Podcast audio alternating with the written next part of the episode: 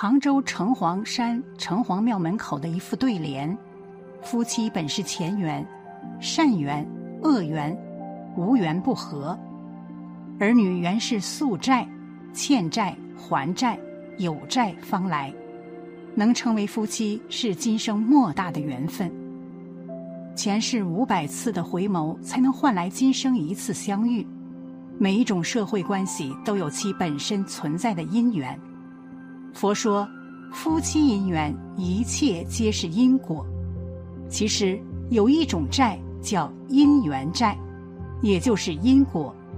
在没有遇到缘分之前，要独善其身，也不要以婚姻、爱情的名义去伤害他人，欠下情债。情债太多，注定自身或连累子女婚姻不顺。或许遇见你该遇见的人。是你前世欠下的债，能成为夫妻也都有几种因缘所造就。第一种，因为恩情相遇，相伴终生，成为你的爱人是来还你前世的恩情。这样的夫妻姻缘一般都会过得十分幸福，彼此恩爱相伴一生，留下了感动和美好的一生。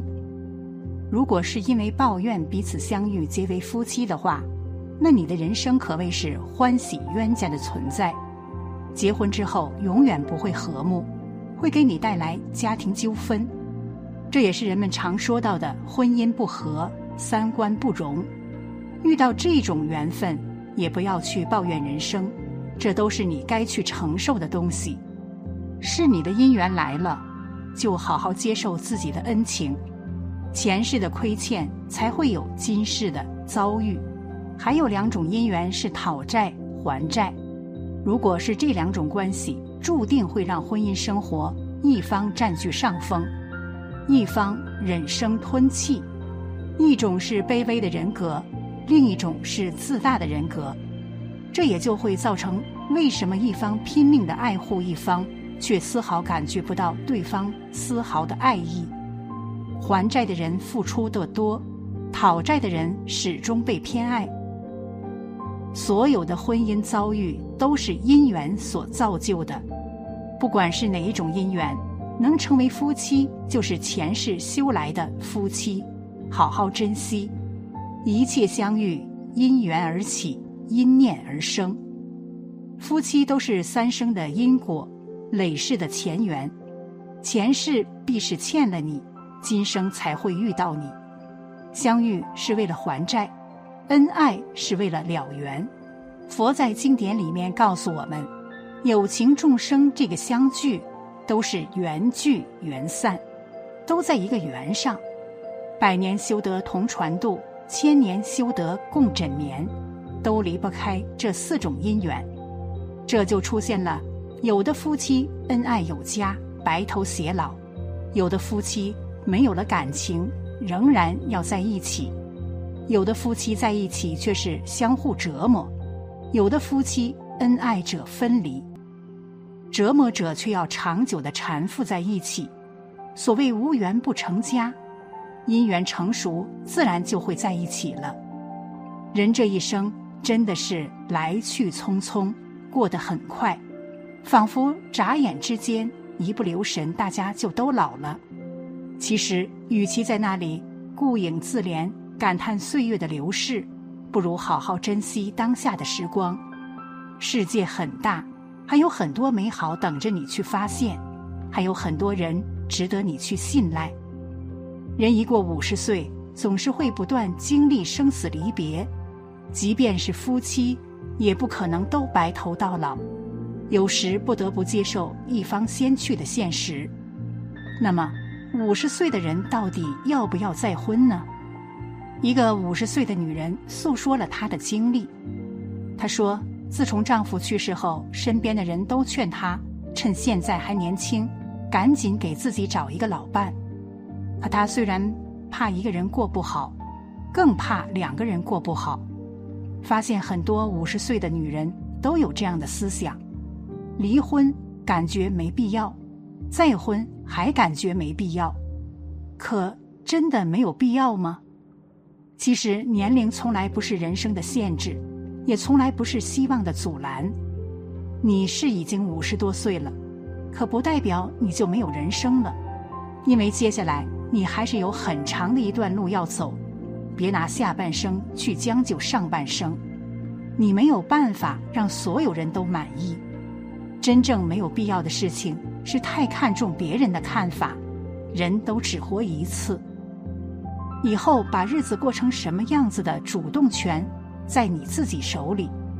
羡慕别人，远不如把羡慕当成一种目标，而不是整天抱怨什么命运不公平。明明是你自暴自弃，不愿意去争取，所以建议，如果条件允许，完全可以考虑再婚。首先，儿女再多。他们也会有自己的家庭，生活的重心也都会放在自己的家庭上面。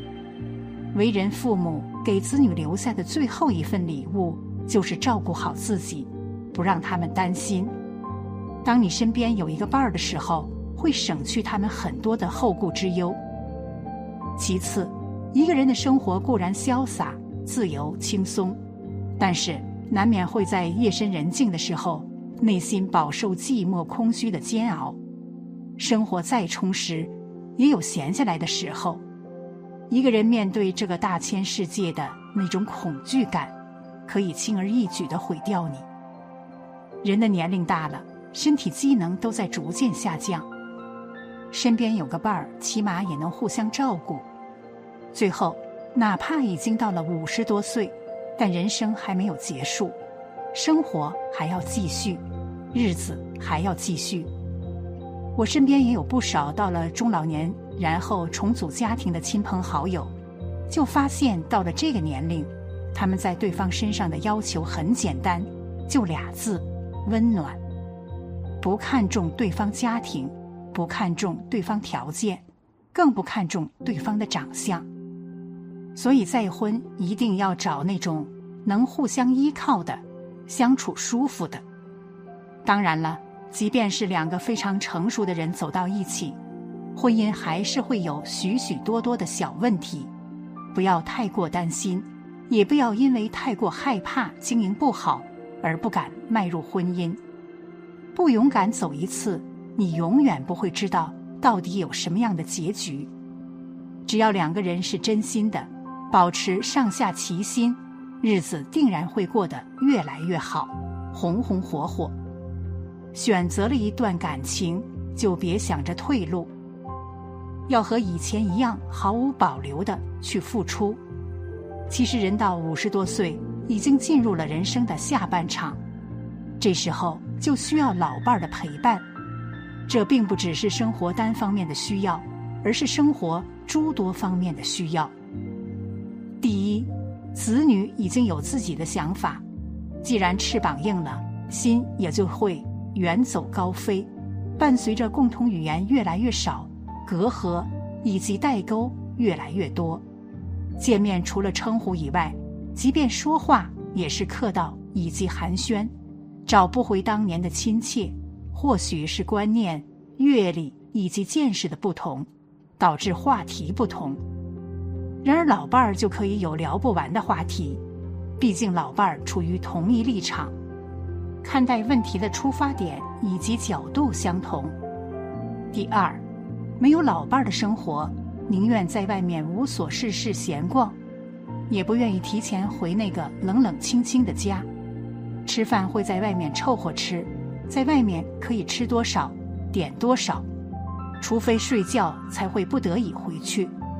时常会孤枕难眠或者彻夜难眠，一个人在家将会孤零零。